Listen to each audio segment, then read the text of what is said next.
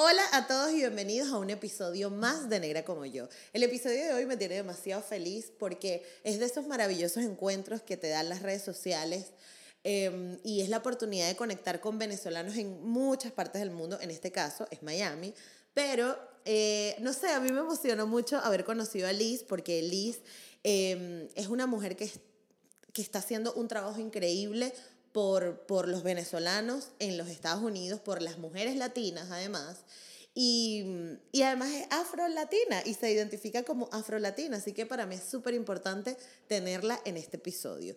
Liz tiene un proyecto increíble que se llama Pulso y es, ¿cómo les explico? Es como un medio de comunicación pero que funciona a nivel digital y está hecho por hispanos y para hispanos. Lo cual, que si tú eres una persona que estás en los Estados Unidos y te interesa saber de la política, del acontecer en los Estados Unidos, pero no te sientes tan, tan cómodo leyendo noticias en inglés, pues este medio de comunicación está hecho para ti, porque además te puedes enterar de un montón de de noticias, eh, desde el deporte, farándula, política, sucesos, todo, pero a través de tu teléfono móvil y eso está súper interesante.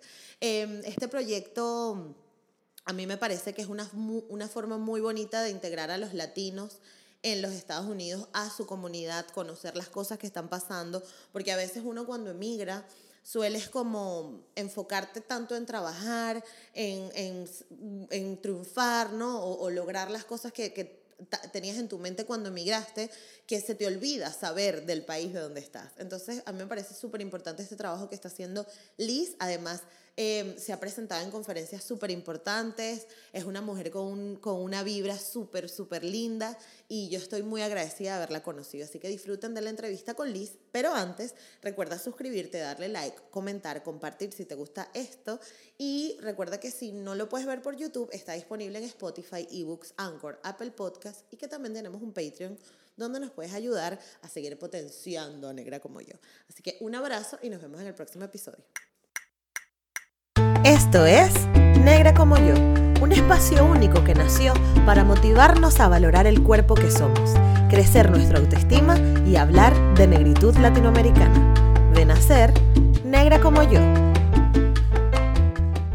Mire, esta entrevista es maravillosa porque para mí ha sido un descubrimiento espectacular haber podido conocer a Liz y tenía que estar en negra como yo porque la gente que tiene esta mentalidad, esta forma de ver la vida, estas ganas de ayudar, estas ganas de crecer, tiene que estar. Así que bienvenida Liz Alarcón a Negra como yo. Gracias por la invitación. gracias a ti, Vale, gracias a ti por todo eso que estás haciendo, qué brutal. Pero ya, vamos a hablar de eso. Lo que pasa es que estoy con la emoción de que me lo estabas contando fuera del, fuera del aire. Y yo quiero empezar, como empiezo todas las entrevistas, y quiero que me cuentes de dónde eres y cómo fue tu infancia y dónde creciste. Mira, Gisette, yo soy del sur de la Florida, así es como me presento normalmente, pero nací en Luisiana, aquí en los Estados Unidos, por obra y gracia del Espíritu Santo, porque no tengo ninguna conexión con ese estado y soy, como me escuchan el acento, de familia venezolana. Em, crecí entre California y Miami y tuve una infancia espectacular. habiendo nacido en Estados Unidos, em, uno se pregunta, pero ¿por qué tú hablas español así? ¿Por qué te sientes tan venezolana como la claro, arepa o estás hablando como que saliste de Chacaito ayer. Eso es lo que más me enorgullece cada vez que alguien me dice eso, pero es porque yo crecí yendo a Venezuela todos los años. Desde que cumplí seis meses, mi abuela me llevaba a pasarme las vacaciones allá, a estar con mis primos, a estar con mi familia. Yo hasta que por la situación de, Venezuela dejé de ir como lo hacía antes, llegó un momento que yo conocía más de Venezuela que de Estados Unidos.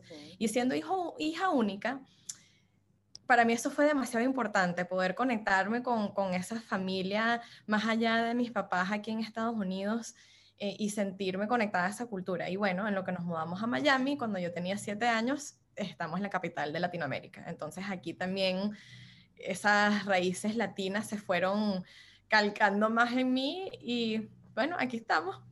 Claro, wow, qué brutal. Siempre pensé que habías nacido en Venezuela. O sea, qué loco.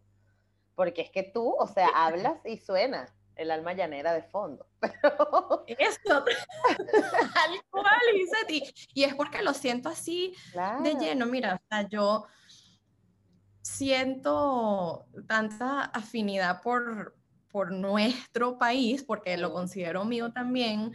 Sí, señora. Porque mi mamá trabajaba en los medios en español, cubría la comunidad venezolana, eh, y para mí eso también informó mucho de mi crecimiento, ¿no? O sea, cuando tú creces con tus papás moviéndose en ese mundo y tan conectados con sus raíces, eso obviamente se queda. Y como te decía, Miami es la capital de Latinoamérica, entonces mis mejores amigos del colegio son venezolanas y colombianas y ecuatorianas mi esposo es de Barranquilla, lo conocí aquí en el colegio y creces así como si estuvieses eh, allá con un salpiquito de otras culturas de, de la región también y, eso no lo cambiaría por nada y, es la razón por la cual yo soy así. Claro, claro, con razón. Yo estaba viendo tus videos, creo que se llamaba WeChat, lo, lo que tienes en, en, IGTV, y es como, es como una sección donde hablas los dos idiomas, pero vi uno que me pareció súper divertido, el de la abuelita que la vacunaron, y entonces estabas contando. no, no, no, no, mi abuela es lo máximo, Gisette. Aparte de que bueno que estamos hablando de ella porque mi, mi apodo para ella es la abuela más folclórico. O sea, si tú escuchas el alma mañanero ahorita conmigo hablando, no, mi abuela y, y Simón Díaz Altos Panas, porque ella casi que que es la reencarnación de todo ese folclore de Venezuela y, y y tan auténtica como, como ella también es gracias a, esa familia tan especial que tengo que, que, me siento tan allegada a nuestra cultura y bueno, ya, ya viste lo cómica que es, ella debería tener su propio podcast porque... Sí, dale, sácale algo, Liz, sácale algo, que tu abuela haga algo. Pero bueno, para quienes no lo han visto, igual lo voy a dejar en la descripción, es que tu abuela está echando el cuento de cómo la trataron cuando se fue a vacunar, no sé qué, pero lo, lo lo que me hizo ruido, porque yo estoy pensando hasta ese momento que tú eras venezolana y que te habías ido a los Estados Unidos, ¿en qué momento? Es que tú traducías todo perfecto, ibas traduciendo. Entonces la abuela decía, no sé qué, qué chévere, y tú lo traducías a inglés y tal, y yo dije, coño, habla increíble inglés. Fue como, wow, esto es CBA, ¿en qué, en qué colegio estudió ella? Qué arrecha. Y no, resulta que naciste en los Estados Unidos. En Flanagan High School en Pembroke Pines, Florida, said. De ahí, de ahí vengo. Me encanta, me encanta. Mira, pero ¿cómo eras tú de, de chiquita? ¿Qué te gustaba hacer? Porque además teniendo una vida tan movida, ¿en qué momento parabas a jugar? es que cómico que me preguntes ese, porque tú sabes la, la película Benjamin Button, donde Brad Pitt se va volviendo más joven a lo largo de los años. Yo creo que eso es un poco lo que me ha pasado a mí. Como buena capricorniana, cuadriculada de chiquita, hija única, ya sabes que nos ponemos el peso del mundo en nuestros hombros y tenemos como que esta idea de que si no lo logramos, no somos nadie. Bueno, yo chiquita, Gisette, o sea, me, acostaba a dormir con el uniforme puesto y hacía la cama a las 2 de la mañana y yo era la que escribía mis propias tareas de la casa en la nevera y, o sea, parecía un general, era muy loco. Y a medida que van pasando los años y que fui como que madurando y, liberándome un poco de esa presión, em, me volví mucho más extrovertida. Eh, parlanchina siempre he sido, por eso una de las maneras en las cuales me describo es como comunicadora. Em, y, y pude unir esto del work hard con play hard, ¿sabes? Como que dejarme un poco disfrutar y, y no tomarme esta misión de cambiar el mundo que también siempre ha sido parte de mí tan en serio y como que liberar el poco, un poco ese, esa pasión de querer hacer para también poder sentir y estar. Entonces, esa sería mi infancia, o sea, muy disciplinada, muy buena alumna, la más nerd de todas, y, siempre con esta vena social de, querer aportar algo más allá eh, de, de, mis propias ambiciones. Ok, ok, qué brutal. Este, ahora que estoy pensando, creo que te voy a unir a un proyecto que estoy haciendo porque me vas a venir de perla. Luego te cuento. Uy, ¿Y cuánto hay para eso, Giselle? No, Liz, eso otra cosa. Habla con tu socio. eso todavía no. Un paseíto por, por Barcelona me conformo con eso. Ah, no, chamo, o sea, si tiene que, si de mis manos implica que salga el pago, mi amor, yo aquí te hago calzotada, te cocino paella, te monto patatas bravas, lo que tú quieras, te paseo. Vale, vale, vale. Porque aparte, uno de mis primeros trabajos en Barcelona fue haciendo tours, me conozco Barcelona como la palma de mi mano, literal. Me imagino que aparte tú, la, la, la más carismática, explicándoles a todos con ese sabor de esa ciudad, se quedaron más de uno allá. No, yo tengo amigos porque sabes que Barcelona es como una cuadrícula, ¿no? O sea, el centro de Barcelona es un cuadradito, o sea, todas las calles van de punta a punta, de montaña a mar y de Badalona a Hospitales. Así más o menos se divide. Entonces yo siempre, entonces ellos empiezan, no, es que vamos a ir para casa no sé quiéncito que vive en calle tal, número tal. Y yo le digo, ¿con cuál corta esa? O sea, que, la, ¿con qué transversal? Entonces me dice, no sé. Y yo, bueno, pero ¿qué número es? La 504, esa más o menos tiene que ser la... Y todos, ¿y qué coño? ¿Cómo tú sabes? Y yo, bueno, porque yo me, o sea, yo me aprendí esta ciudad. No sé de dónde me salió, pero me la aprendí y te puedo pasear todo lo que tú quieras. Te puedo llevar a comer y todo. No, me encantaría porque aparte para desubicadas, Gisette, esta que está aquí hoy, o sea, ¿Ah, yo me pierdo hasta mi, mi propio edificio. Así que el cerebro me sirve para algunas cosas, pero para la ubicación no. Yo, yo, tengo una teoría, que eso le pasa a la gente inteligente. Ah, bueno, vamos a creerte, vamos a creerte. Me, encanta, me encanta esa teoría. No, pero yo, al contrario, o sea, yo soy súper ubicada, súper, chama, tú me llevas a mí un sitio y puede que me pierda, pero llego. O sea, es raro, pero me ubico full. Bueno, pero X, no estamos hablando de mí. El punto es que, este, eso, luego te, luego te uniré a, a otro proyecto que sé que te va a gustar. Pero... Eh, lo que te quería decir era que em, a qué jugabas. O sea, porque tenías que jugar a algo. O sea, no podías estar todo el día haciendo tareas. O jugabas a qué, a bueno jugaba a entrevistar a mi familia, eh, hablarles de la vida, le echaba las cartas a mis tías, las cartas españolas, le echaba las cartas yo, Walter Mercado y yo, pues. Okay. Ese era mi juego, a conversar de la vida. Mis tíos me echaban broma de que íbamos a conversar sobre la inmortalidad del cangrejo, o sea, a filosofar, a conversar. Leía muchísimo, Gisette. Yo, cuando era chiquita, antes de volverme la persona extrovertida que terminé siendo eh, como a los 10, 11 años, que como que me abrí un poco de mi, de mi cáscara, yo me, en, en los recreos me iba a una esquinita a leer. O sea, siempre me ha fascinado leer em, y todavía leo muchísimo porque es como una manera también de callar mi propio cerebro que siempre anda a millón. Okay. Em, y, y deportes, cuando mis amigos me invitaban, o sea, eso siempre me ha gustado, siempre las actividades con gente, yo me uno a todo, todo me gusta, tú me invitas y yo le digo que sí. Eh, entonces, así pues, compartía con mis amigos haciendo ese tipo de cosas. Y bueno, el baile después también se volvió una parte muy importante de mi vida. Me fascina, me fascina bailar y de chiquita, cuando como te digo, me iba soltando, bailaba en mi casa sola con mis amigos, prendía una música, sacaba un palo con una cinta y me ponía a hacer piruetas en la alfombra de mi casa. También de nuevo para ir liberándome con movimiento tanto que tenía aquí adentro. Claro, claro. Ok, ok, qué cool. ¿Y cómo se supone que es crecer en Florida teniendo tu, tu herencia venezolana? Porque mm, yo, ojo, esto es algo que he podido eh, ir observando en la gente que he entrevistado que suele crecer en los Estados Unidos o que se mudan a los Estados Unidos, que hay como rapidito te etiquetan, te ponen la etiqueta, tú ya eres latina, tú ya eres esto, y como que pasas a ser otra categoría. Entonces, ¿cómo, cómo se siente eso? ¿Cómo, ¿Qué significa crecer así? Bueno, mi experiencia fue un poco diferente, Gisette, porque yo vine de California, donde todos los latinos eran mexicanos. Okay. Se conocía muy poco acerca de la diversidad de los latinos. Okay. Entonces, vine de ser la brown girl mexican, que no era, brown sí, a mucha honra, pero mexicana no, a venir a Miami, donde hay una comunidad venezolana. En ese entonces, esto era por, el por ahí 1996, 97, no había muchos venezolanos, pero ya el Doral existía, ya algunos venezolanos que, sabes, estaba barato, dame dos, venían a comprar y se iban, esa, esa conexión ya existía con la ciudad, entonces uno llega aquí y dice, puertorriqueños, uno chiquita, yo con 7, 8 años empiezo a escuchar acentos diferentes, ah, escuchas la radio y escuchas a, los locutores cubanos, em, dominicanos también siempre han habido mucho aquí, entonces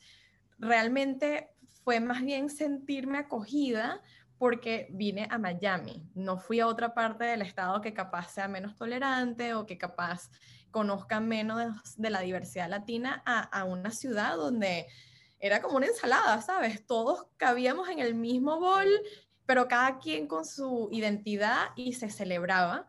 Eh, en ese entonces también, y de hecho una de las cosas más bonitas que me ayudó a comprender esto es que yo crecí en la redacción del Nuevo Herald, periódico aquí local en español donde trabajaba mi mamá, y cada periodista tenía una columna de su propio país. Así que me da risa que tú dices al mañanera porque así se llamaba la columna de mi mamá. y en esta columna, todas las semanas, ella hablaba sobre los acontecimientos de la comunidad venezolana. Y el reportero puertorriqueño hablaba de Puerto Rico y el dominicano tenía una columna que se llamaba Quisqueya la Bella. Entonces, yo iba ya en este entonces con nueve años a la redacción a hacer mi tarea al lado de mi mamá, que era madre soltera. Eh, mientras ella hacía su trabajo y yo, wow, qué chévere estar aquí entre tantas culturas, pero uno sentirse aún en casa, sentir que hablan español y que echan los mismos chistes y que tienen la misma confianza que tiene uno con la que yo crecí en mi familia. Entonces, mi experiencia en el sur de la Florida más bien fue una de, de apertura y de acogimiento que entiendo que muchas personas que vienen, que están acostumbrándose a la cultura estadounidense, no sientan esa misma experiencia que tuve yo. Ok, ok. Y luego, em, en la adolescencia, este, no sé, algún episodio que tú hubieras sentido donde, donde, bueno, es que también, claro, en tu caso es muy particular porque viviste como rodeada de latinos siempre, pero en algún, eh, tuviste, o no sé, cuando fuiste a la universidad, algún episodio donde ya, donde te sentías diferente. O sea, donde ya no estabas tan cómoda como, como antes. Sí, y es tal cual como tú lo dices, no fue sino hasta que me fui de Miami mm. que sentí, ah, ok, esta burbuja culturalmente calientita que siento aquí en mi ciudad no es la realidad en otros lugares. Yo me mudo a mm, Washington, D.C. a hacer el posgrado. Yo hice la universidad aquí en Miami, después me mudé a Costa Rica. O sea que yo hasta esa edad, bueno, uno tiene sus microagresiones aquí y allá por el pelo rulo o por el color de piel, pero no, no le paré y yo estaba tan, tan segura de mí misma, por decirlo así, que capaz ni me llegaron. Pero cuando me mudo a Washington, D.C., ya para el posgrado, como te estaba contando, eh, me acuerdo un episodio que nunca se me olvida. Yo estaba en un taxi yendo a agarrar un tren para ir a no sé qué lado y yo andaba apurada y el Uber, ah, era un Uber y el Uber andaba dando vueltas y yo, mire, pero señor, ¿qué está haciendo? Y le hablé agitada y frustrada y el, cuando ya llegó el Uber a la estación de tren, se baja y dice, me quita la maleta, me la tira y me dice, todos los salvadoreños y los morenos son iguales. Por eso es que no los queremos aquí. Y se va. Y yo, en mi perfecto inglés, como tú también lo dijiste, o sea, yo no me sentía diferente, yo soy igual de gringa como este señor, pero de nuevo, cada comunidad depende de cuál sea el grupo de inmigrantes mayoritario. En California eran los mexicanos, en Washington, D.C. hay muchísimos salvadoreños entonces van directamente ahí, ¿no? A, agruparlos y a menospreciar todo un país o una etnia por algo que no tenía nada que ver y que más bien era él el que estaba eh, siendo irrespetuoso conmigo en ese viaje de Uber, que fue uno de los peores que he tenido. Y yo dije, ah, ok, mm. ya no estoy en Miami, ahora estoy en los Estados Unidos. Y, y bueno, cuentos como ese profesionalmente también me tocaron muchos. Me acuerdo que también yo recaudando fondos en, en uno de mis trabajos sentada en esta mesa hablando sobre la organización que representaba y me decían, ay, pero tú debes saber bailar salsa, capaz tú puedes entretener a los invitados bailándoles un numerito ahí. Una señora blanca, gringa, anglosajona, de nuevo, insinuando que eso es para lo que sirvo. Y de hecho, amo bailar salsa y soy burda de buena, pero no es el punto, ¿sabes? Es, son ese tipo de cosas que, que inmediatamente como que te encasillan y, y, y te valoran por eso. Exacto, exacto. Te, te, sí, te identifican por, por, por, por un estereotipo. Pero ¿en qué momento? Porque sabes que en tu caso, por ejemplo, que tu mamá es periodista, tú creciste en, el entorno periodístico y al final lo eres ahora, ¿no? Y te encargas de, todo esto. Pero siempre pasa que o el hijo se va, sigue los pasos de los padres o hace algo completamente distinto. En, el, en algún momento de tu vida dijiste, bueno, esto lo voy a hacer porque yo quiero y no porque mi mamá me ha influenciado, que sí hay cierta influencia, pero ¿cuándo tomas la decisión de estudiar lo que estudiaste y dedicarte a lo que te dedicas? Porque además haces, tienes un trabajo que es muy político también. Y eso te pudo, o sea, pudiste haber aprendido lo que hacía tu mamá y decir, no, yo no quiero, porque sí. Mira, cuando yo era chiquita, tengo muchos videos así en los récords familiares diciendo, yo quiero ser periodista como mi mamá. O sea, yo, eso era mi norte, pero como te digo, de esa vena política también me influyó mucho. Entonces en la universidad estudié relaciones internacionales y sociología, era niña munera al 100, sé todos los munes habidos y por haber. Para los que no saben qué es eso, es representando a las Naciones Unidas en competencias y debates con otros colegios, o sea, NER al mil. Em, y después el posgrado lo hice en estudios latinoamericanos, que ya ves mi pasión y y mi amor por la región. Entonces yo iba por el camino político y set 100%. Cuando estoy en Washington, fallece mi mamá. Y cuando eso pasa, te, te, descalibra todo. Yo en ese entonces tenía 24 años, como ya te estaba contando, ella era madre soltera, éramos muy, muy, muy unidas. Y yo ¿qué hago? ¿Cómo me, no nada más me reinvento, pero cuál es el propósito de mi vida? Y obviamente uno pasa por todo el, momento de duelo, hice el camino de Santiago, me fui a estar yo con yo, mi familia obviamente también apoyándonos mutuamente con esta pérdida de una persona tan joven que se fue. Y ahí yo digo, bueno, pero y la comunicación dónde queda. Entonces ahí es donde voy, hago mi pasantía en Univisión, trabajo en los medios, porque me dio como que esa inspiración de como que terminar lo que ella no pudo, pero por mi propia cuenta. Y entonces ahí poco a poco fue como yo fui uniendo la política con los medios que ahora tiene como fruto mi emprendimiento Pulso, pero fue un proceso de descubrimiento, y donde yo dije, no, yo no soy periodista objetiva eh, que va a reportar las noticias como lo hacía mi mamá, pero tampoco soy política así al 100 de que voy a ir yo a lanzarme como candidata, como uno estas dos pasiones a mi manera y esos fueron años de descubrimiento y de muchos intentos fallidos y de tocar puertas y de que me dijeran que no cuando yo buscaba oportunidades en los medios, tanto en Washington como aquí en Miami, o cuando me daban la oportunidad en Washington, pero ya yo había decidido regresarme, entonces era así como que, ah, sí, ahora sí, me vas a dar trabajo cuando yo me voy. ya me fui, claro, y, claro. y, así, todos esos desaciertos que me llegaron a, a descubrir mi propio camino, uniendo esa influencia de mi mamá con mis propias pasiones, pero fue eso, e, e, ese momento cuando mi mamá fallece que me hace a mí reevaluar y, querer realmente preguntarme qué quiero, qué significa esto y cómo puedo yo, sí, de alguna manera terminar lo que ella no pudo terminar. Qué bonito. Me encanta.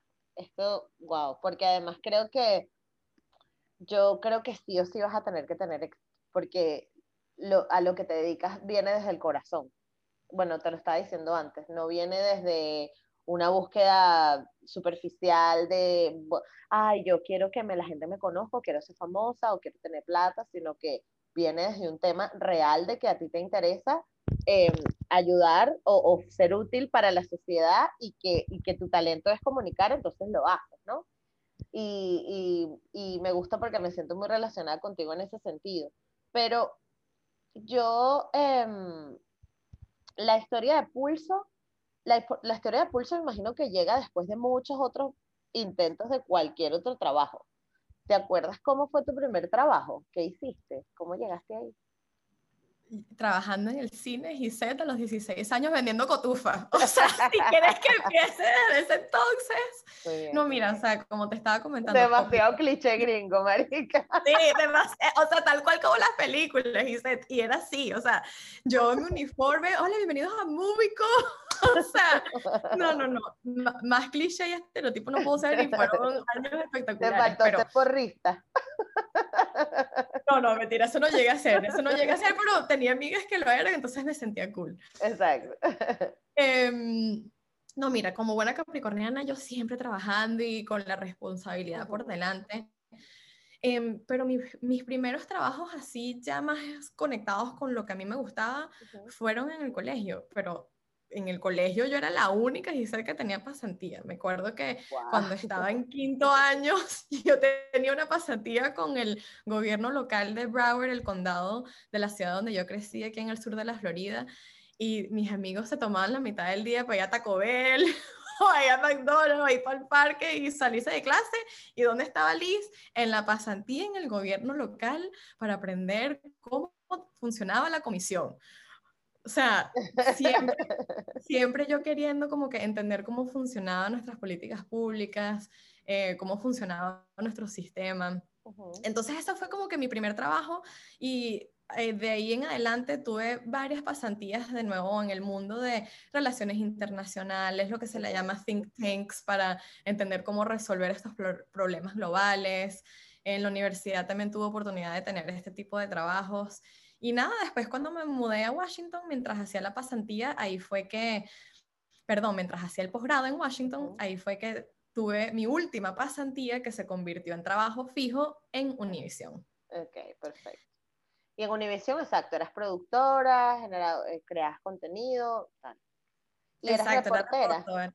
Sí, hacía reportajes y era la productora del noticiero local del fin de semana y eso fue un bootcamp 100% porque para mí, habiendo crecido en ese mundo con mi mamá y viéndola a ella de lejos hacer todo esto cuando ella trabajaba en Univision en su momento, trabajarlo es otra cosa, o sea, tenía mucho ya aprendido por haber crecido en ese mundo, pero uno armar un noticiero, hacer lo que le decimos que es el rundown, que es el orden de las noticias, cuadrar el tiempo, hablar con los productores, asignar noticias. Es un mundo fascinante y muy de mucha adrenalina eh, y aprendí muchísimo. Yo muy joven en ese entonces a cargo de un noticiero, cuántos errores no cometí, pero aprendí yo creo que más que cualquier trabajo que he tenido en mi vida en esa oportunidad. Qué brutal. ¿Y entonces en qué momento nace Pulso? Después de esto o, después de Univision hiciste otra cosa? Bueno, después de eso, como, como te contaba, ya yo veía que esto de, de, la noticia objetiva, reportando los hechos, no era lo mío, porque yo siempre he tenido muchas opiniones y me seguía preguntando dónde es y qué pasa y a dónde voy, y ahí nace también mi interés de regresar a Miami. Eh, después del fallecimiento de mi mamá, yo uno quiere estar cerca de su gente, la familia de mi esposo, que en ese entonces todavía no lo éramos, está aquí en Miami, mis amigos del colegio, mis amigos de la universidad, mis medias hermanas acá, cerca de Venezuela, un brinco y un salto de Miami. Entonces, cuando vengo para acá, estoy explorando, bueno, en qué que voy a trabajar. Y ahí tocando puertas, hice, no se me dio trabajar en los medios, terminó trabajando en una organización sin fines de lucro, también en el ámbito de políticas públicas, abogando por niños de primera infancia. Y ahí, como estás viendo, me estoy como que yendo muy lejos de esto que ya yo sabía que quería, pero probando y tocando suerte aquí, el regreso en mi casa, que es Miami. Ahí iba, Pulso no era ni un pensamiento y después gana Trump la presidencia en noviembre del 2016. ¿Tú pensabas que iba, que iba a ganar? No, Gisette, para nada. O sea, ese día para mí fue de luto. Ese día para mí fue de luto y el día antes yo, bueno, listo, armando fiesta, bote de sushi listo con mi familia para ver esas elecciones. El día de las elecciones me pongo mi calcomanía de que voté por la primera mujer presidenta del imperio y gana Trump. y gana Trump. Era como la madrugada, no, era, no sé qué hora era y fue como, mierda, ganó Trump. Y era como, mierda, o sea, ganó, el, o sea, ganó, este carajo ganó. Pero cómo, sí, sí, ¿no puedes explicar cómo se vive eso desde allá? desde que el carajo dice, me voy a lanzar presidente, porque es que todo, todo ha sido como tan loco. Mira, nadie pensaba que iba a ganar y, y este momento fue el que me convenció a mí de nuevo a, a, regresarme a mis raíces de intereses por los medios y la política. Em, entonces yo me empecé a voluntariar en la campaña de Hillary eh, y no era un candidato viable, ni los republicanos, ni los demócratas, ni los independientes, ni los apolíticos pensaban que este ser humano podía llegar a ganar. Entonces era de mucha, era como un momento de incrédulo, ¿no? Que uno primero nos burlábamos, después era como, no, vale, eso nada que ver. Después cuando uno veía que iba subiendo las encuestas, uno dice, ¿será? Entonces fueron muchas emociones y, y el momento que nos enteramos fue shock total dentro de mi círculo de personas que claramente no apoyábamos a Trump. Em, pero también, Gisette, eso nos demostró mucho de, de, la realidad de este país y de la realidad de, que, de la cual alguien como yo, que ya escuchaste cómo crecí en este espacio y en este entorno internacional y diverso y bonito y cálido, de que el resto del país no es así de, de tolerante, de diverso. Entonces, de ahí nace un impulso de querer hacer más y cambiar la realidad de este país, fuera de nuestra burbuja. Entonces fue también un momento, dice, de mucha introspección. Para los que nos sentimos decepcionados de que tantas personas escogieron a, a, alguien que tenía los valores tan diferentes a nosotros para liderar el país. Claro.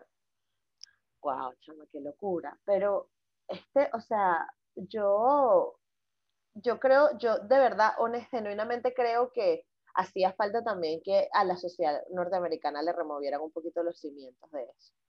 Porque a, a las personas, o sea, yo, yo, te voy a decir aquí sin pelos en la lengua, pero yo me quedé loca cuando Lila Morillo y las hijas andaban con esa ridiculez de mezclando.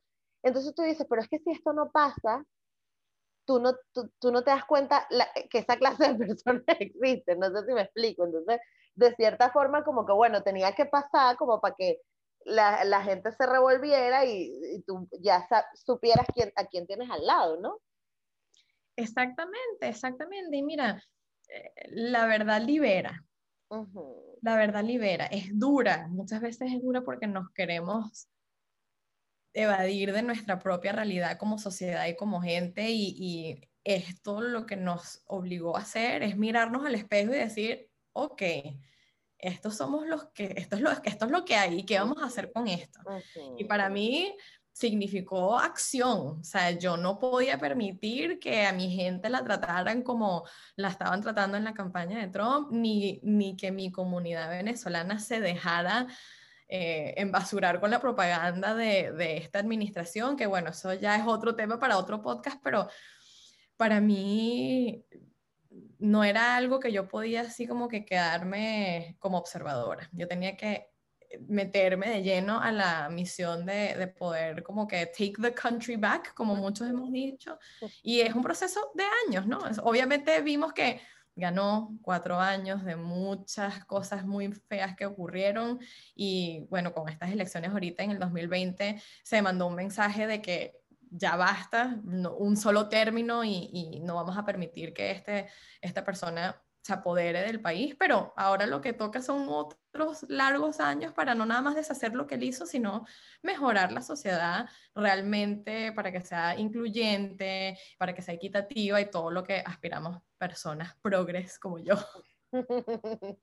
Pero a mí me parece, o sea, pero una pregunta aquí ya fuera, no sé, él sigue jodiendo con el pedo de que le robaron las elecciones, o sea, ¿qué está haciendo Trump ahorita?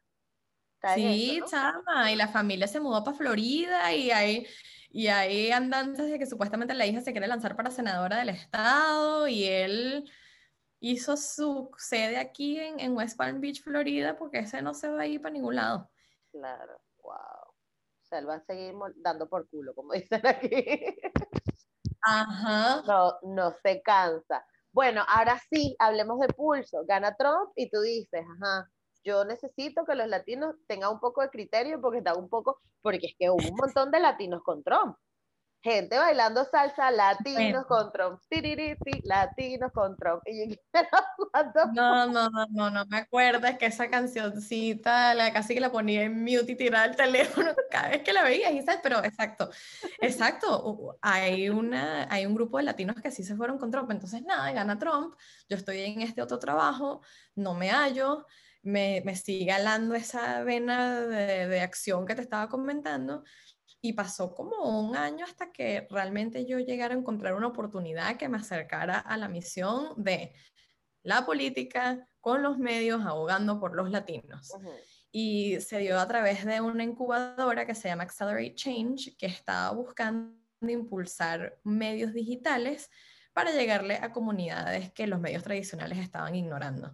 Em, y una de las comunidades, lógicamente, eran los latinos. ¿Cómo te enteras de esa incubadora? Un amigo contándole a mi círculo cercano de que, mira, para esto soy buena, esto es lo que quiero, si escuchas de algo, avísame. Y entonces amigos me mandaban que si para tal organización, que si tal oportunidad, y empecé una ronda de entrevistas, incluyendo... ¿Y tú ya tenías el proyecto montado? Estructurado. No, yo no tenía nada que ver, Gisette. o sea, yo emprender, incubadora de medios. Bueno, vamos a ver qué es esto. Entonces el proyecto era lanzar un medio nuevo eh, con el apoyo de esta incubadora que te ponían lo que se le dice en inglés el seed funding, que son los fondos para comenzar el proyecto. Yo soy empleada de la incubadora y uno empieza a, a, ver qué tal. O sea, esto en el mundo del emprendimiento se llama Lean Methodologies, que es como eh, intentar fallar, iterar, cambiar de estrategia, ver qué te dice la data y tus usuarios para ver cuál va a ser el, el proyecto o, la estrategia, mejor dicho, para lanzar el medio. Y ahí con todas esas rondas de intentos fallidos y también intentos que logramos también hacer, nace Pulso con su nombre a través de Facebook Messenger, que es la primera plataforma donde nosotros empezamos a mandarle contenido acerca de las noticias, la cultura y la historia de los latinos. Y eso es lo innovador de Pulso, que comenzamos usando una plataforma para mandar contenido y después para ayudar a esas mismas personas que consumían nuestro contenido a participar en las elecciones a través de un medio donde tú en Messenger le escribes a tu tía bendición o le mandas una cadena de, de oración por, por un iconito. O sea, Messenger no se utiliza para este tipo de cosas. Y la incubadora reconoció un espacio en el mercado digital de poder llegar a la gente donde realmente estaban consumiendo su contenido, que era hablando con su gente en Messenger, así como lo hacemos en WhatsApp. Entonces, este fue el primer espacio donde encontramos hit, como se le dice en inglés, em, de que realmente estaba llegando nuestro contenido, que lo estaban compartiendo y de que logramos eso, crecer nuestra audiencia. Esto ya es en el 2018 a través de esa plataforma. Y hoy en día, ya aquí en el 2021, estamos en Facebook Messenger, estamos en Instagram, estamos en TikTok, acabamos de abrir un TikTok también y tenemos nuestro podcast también. Así que vamos creciendo y la misión de Pulso es estar en todas las plataformas digitales donde se encuentren los latinos en Estados Unidos. Ok. Wow, qué brutal, qué brutal. ¿Y eh, cómo haces la curaduría de las noticias que le vas a mostrar a la gente? ¿La haces tú? ¿La hace un equipo? O sea, ¿cómo, cómo funciona esto a nivel interno? Tenemos un equipo de 15 personas que de verdad que son lo máximo, que se encargan de crear nuestro contenido tanto para nuestro canal en español, que se llama Noticias para Inmigrantes, como Pulso en inglés. Y son personas latinas que obviamente les interesan los temas que, que nos interesan a, a muchos latinos de, de aquí de, de, Estados Unidos y entonces ellos son los que están monitoreando de qué están hablando nuestros usuarios, qué temas les interesan, le preguntamos directamente qué temas te interesan, qué quieres eh, que abordemos más a fondo. Y ellos mismos crean el, el, contenido que hacemos en Pulso. Entonces tengo una editora, edita, tengo una editora digital y un editor de noticias que se encargan de darle como que ese toque final. Y bueno, yo también soy como que el sello de aprobación de, del contenido que ustedes ven en Pulso también. Ok, o sea que te pasan como, como una cuestión semanal o algo así para que tú veas las noticias o como... Tenemos reuniones de noticias así como, imagínense como en las, en las películas o en las series, nos reunimos y decimos, ok, ¿qué está pasando?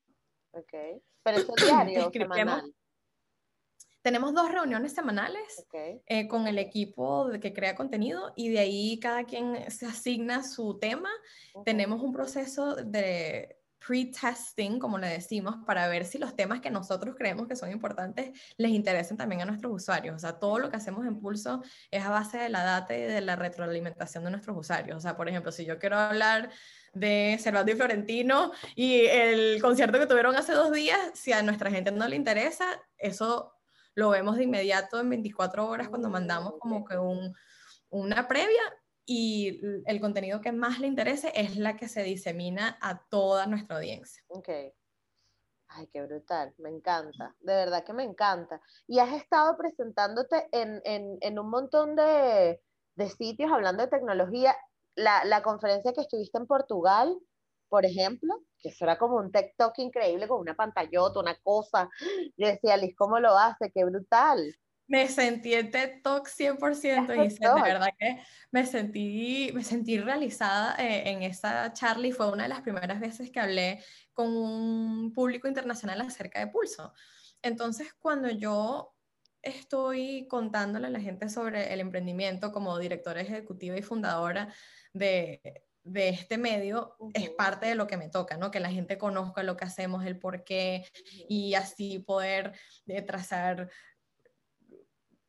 lazos para poder lograr de todo con Pulso. Entonces, como parte de esa responsabilidad, fui a Portugal a contar sobre lo que hacemos y cada vez que tengo la oportunidad de contar sobre el medio, lo hago desde la emisión de empoderar a los latinos hacia la política usando los medios. Entonces, Pulso y yo estamos como que dentro de varios mundos, ¿no? Ni somos 100% emprendimiento startup, ni somos 100% eh, organización sin fines de lucro, porque a, fin de cuentas somos un medio digital, pero usamos la tecnología para poder hacer esto. Entonces, la ventaja es que puedo ser como un cameleón y estar un poquito en todos estos espacios porque estamos creando algo nuevo que toca todas estas industrias, ¿no? Claro, y que al final lo cool de estas cosas es que tú puedes ir mejorando sobre la marcha, cambiando, o sea, eso, eso es lo, eso es lo, lo cool de, de, los emprendimientos que, que vas aprendiendo al,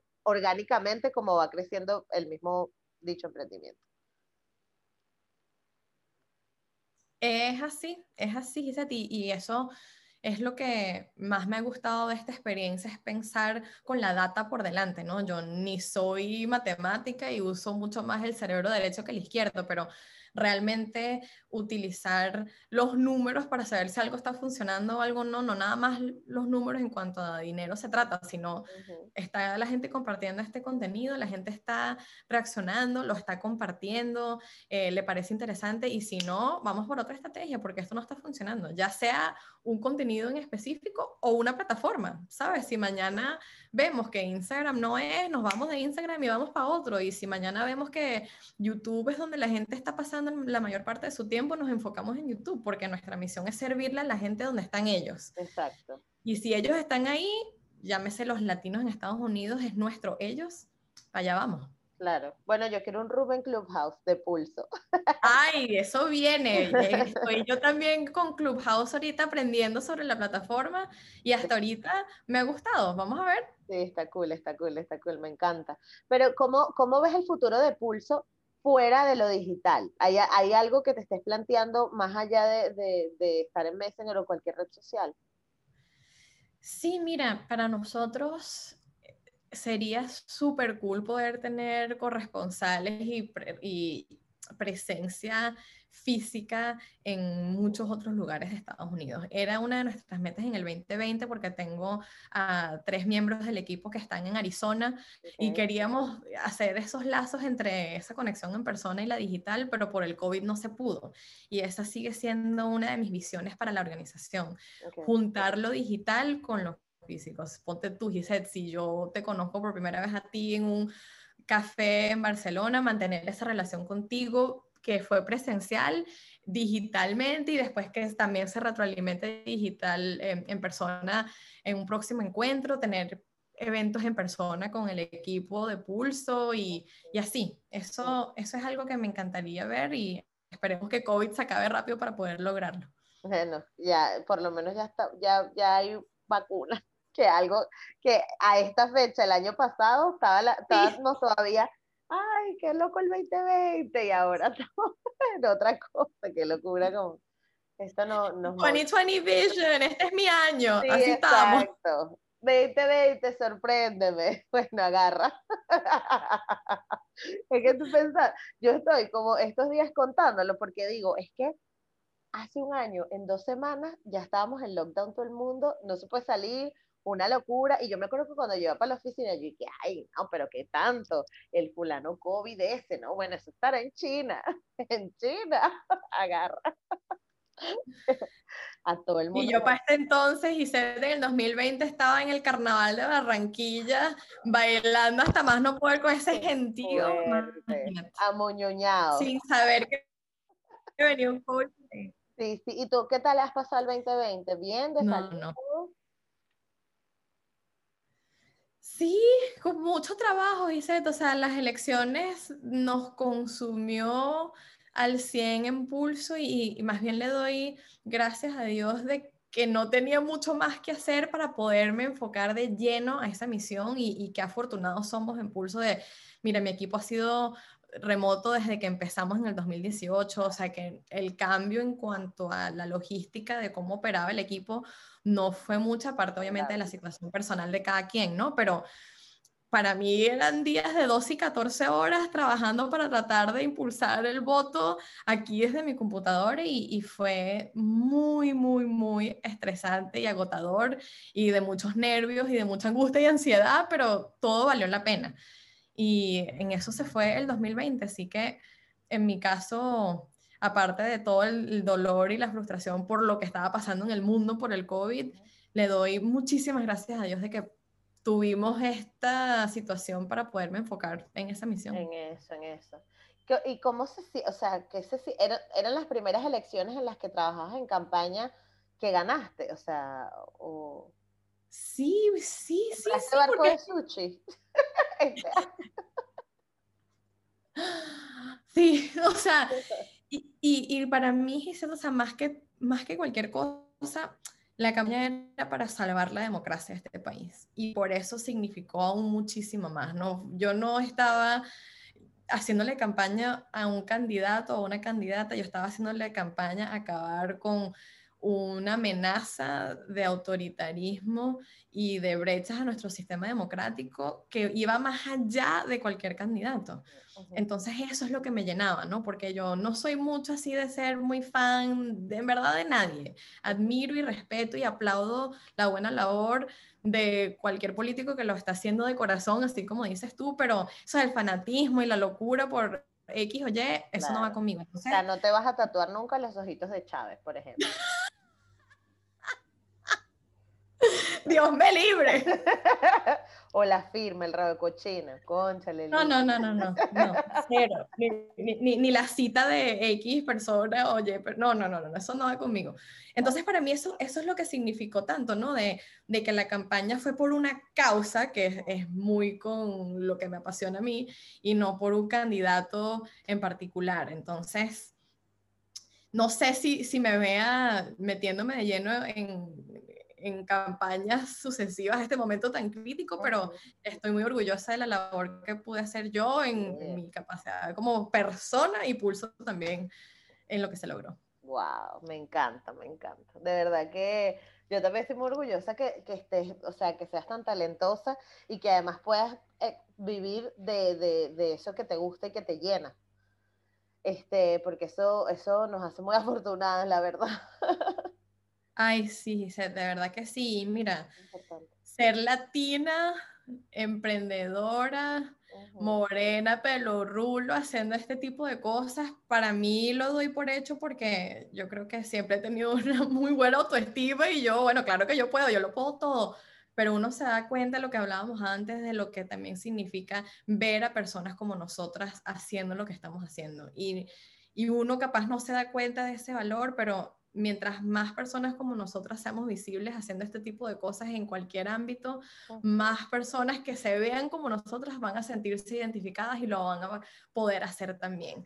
Y eso es algo que es solo en los últimos, yo diría que meses que estoy dándome cuenta de lo importante es que es ver esta representación, ¿no? Que yo antes no lo valoraba porque uno no piensa en uno mismo como eso, pero de verdad que, que, es importante que lo sigamos haciendo porque hace falta más gente como nosotras haciendo este tipo de cosas. Sí, señor, sí, señor, es verdad. Bueno, yo voy con, ahora vamos con unas preguntas. Dale. Ajá. ¿Sobre qué cosa cambiaste de opinión últimamente? Puede ser cualquier cosa, de verdad. O sea, antes me gustaban los perros, ahora me gustan los gatos, o sea, lo que sea. No tiene que ser algo deep.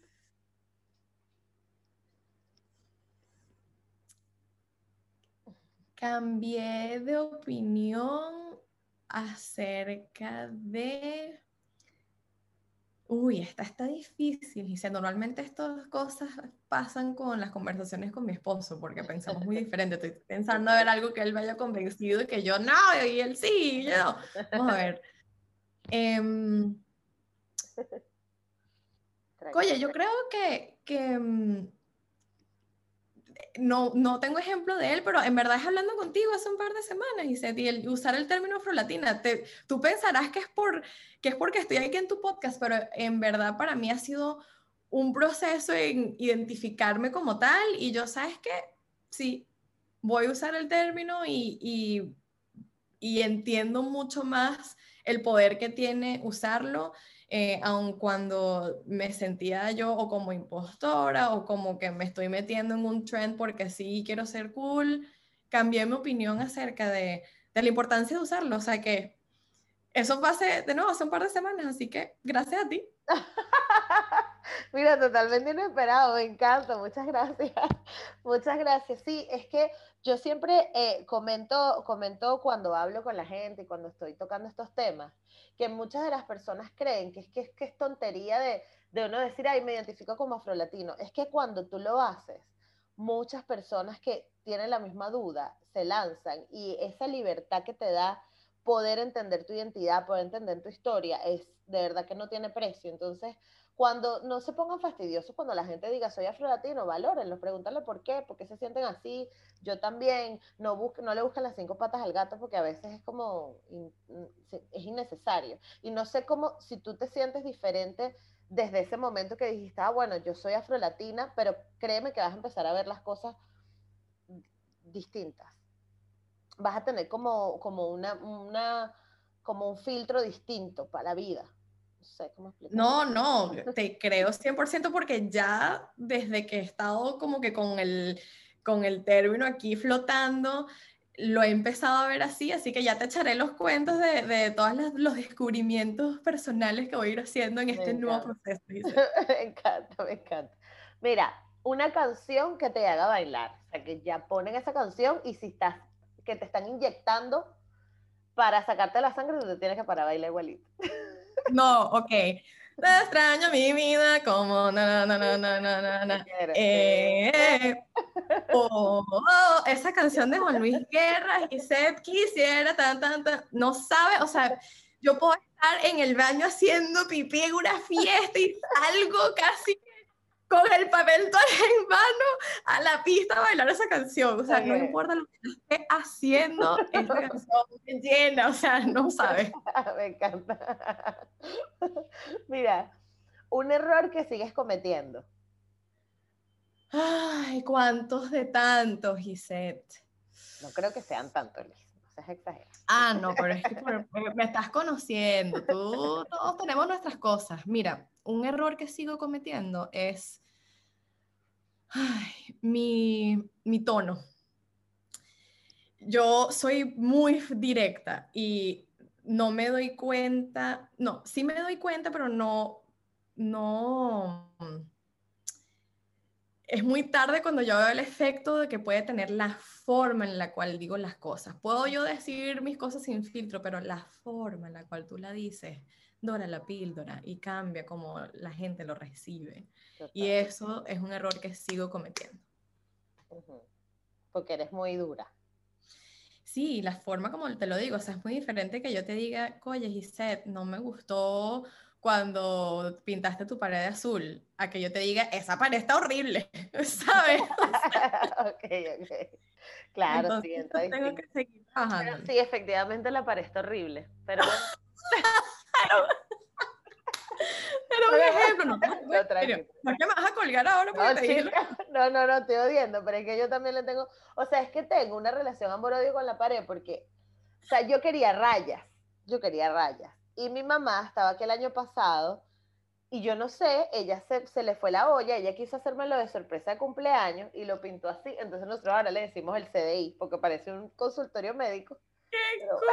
Mira, pero uno de mis colores preferidos es el azul, así que a mí en verdad me gusta tu pared.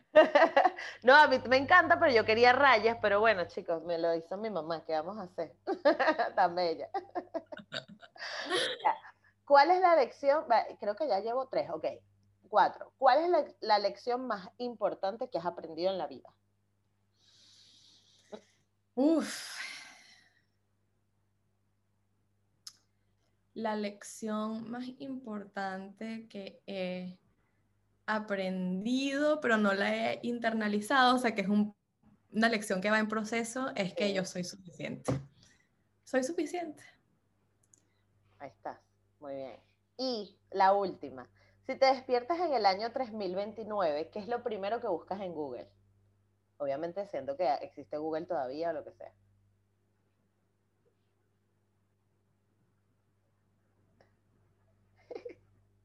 Si me despierto en el año 3021, bueno, yo me imagino que voy a tener hambre, así que ¿dónde puedo comprar una arepa?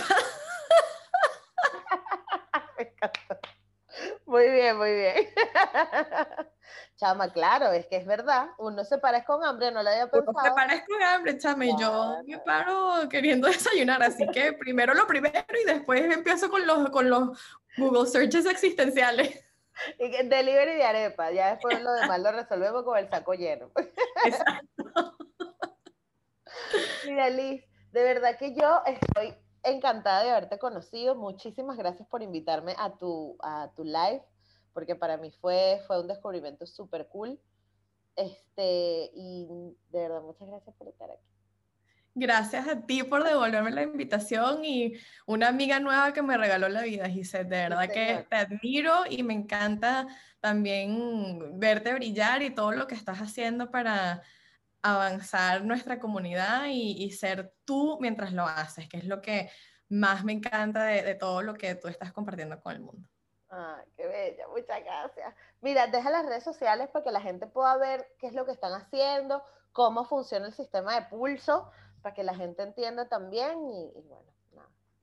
Miren, nos pueden seguir arroba project pulso, que Gisette después lo va a poner aquí en los eh, comentarios del episodio, pero arroba project pulso en Twitter, en Instagram, en TikTok.